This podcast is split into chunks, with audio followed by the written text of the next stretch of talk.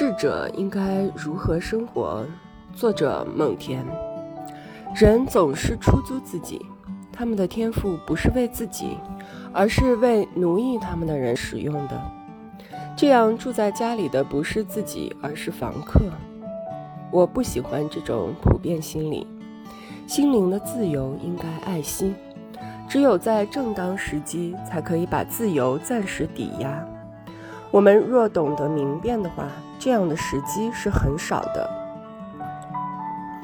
且看那些只学会冲动与仓促做事的人，他们到处抵押心灵的自由，不管大事还是小事，跟他们相干还是不相干的事，只要那里有事有义务，他们不加区别都参与进击。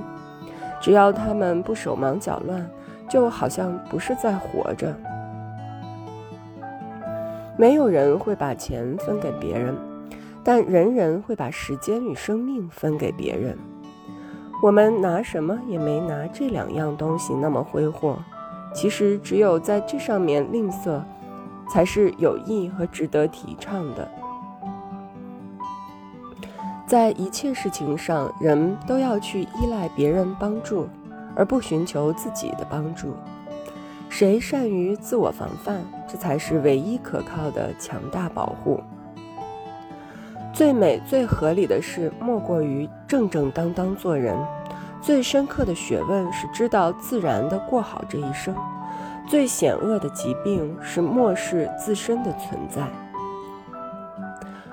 我们的工作大部分都是闹剧，人间就是一出戏。我们应该尽心尽责扮演自己的角色，但只是一个特定人物的角色，不应该把面具与外形作为精神实质，把别人作为自己。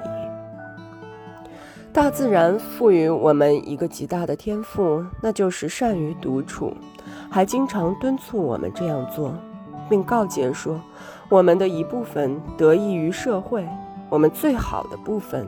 得益于自己，我们需要有的是妻子、孩子、财产，尤其重要的是尽量保持健康。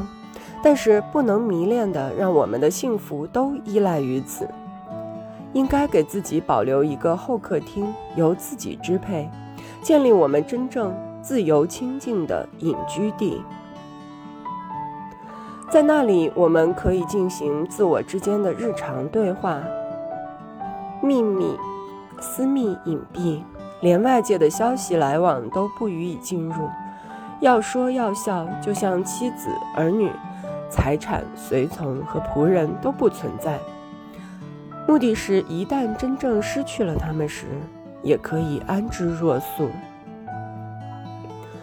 对世人的荒谬激动与恼火，那是最大、最常见和最要不得的荒谬事，因为。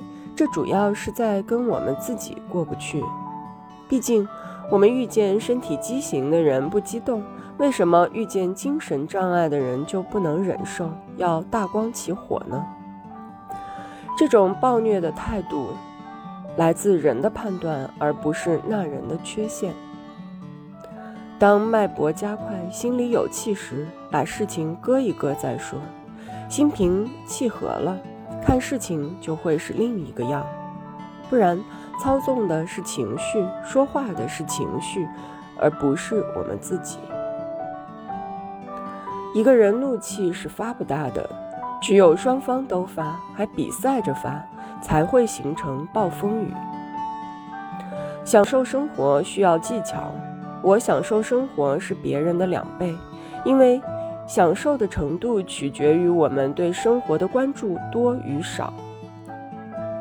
在此生的主要任务是懒懒散散过日子，不必过于劳碌。不能享受和平的人，避开了战争也是无用；不能体验安闲的人，避开了劳苦也是枉费心机。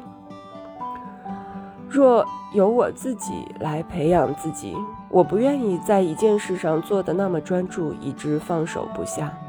生活是一种不均匀、不规则、多形式的运动，一意孤行，囿于个人爱好固执不变，绝不肯偏离和迁就。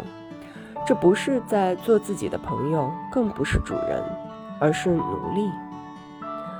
让我们的心灵最放松与最自然的做法是最美的做法，最不勉强人的工作是最好的工作。我的计划是到处都可以分解的，不是建立在宏大目标上，每天有一个终点即可。我的人生旅程也是这样进行的。当你身处一个地方，眼前所见的一切都要你忙碌，都跟你有关，这实在太可怜了。我觉得住在一栋陌生的房屋里，带去质朴的生活情趣，那种享受要快乐得多。一个年轻人应该打乱自己的规则，去激发自己的活力，防止衰退沉湎。靠规则与纪律约束的生活方式是最蠢、最脆弱的生活方式。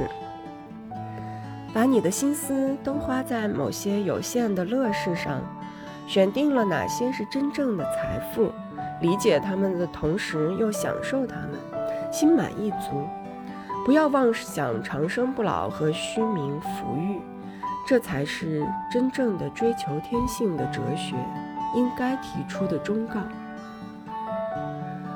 只有卑微的心灵才会埋在事物堆里，不能干净脱出身来。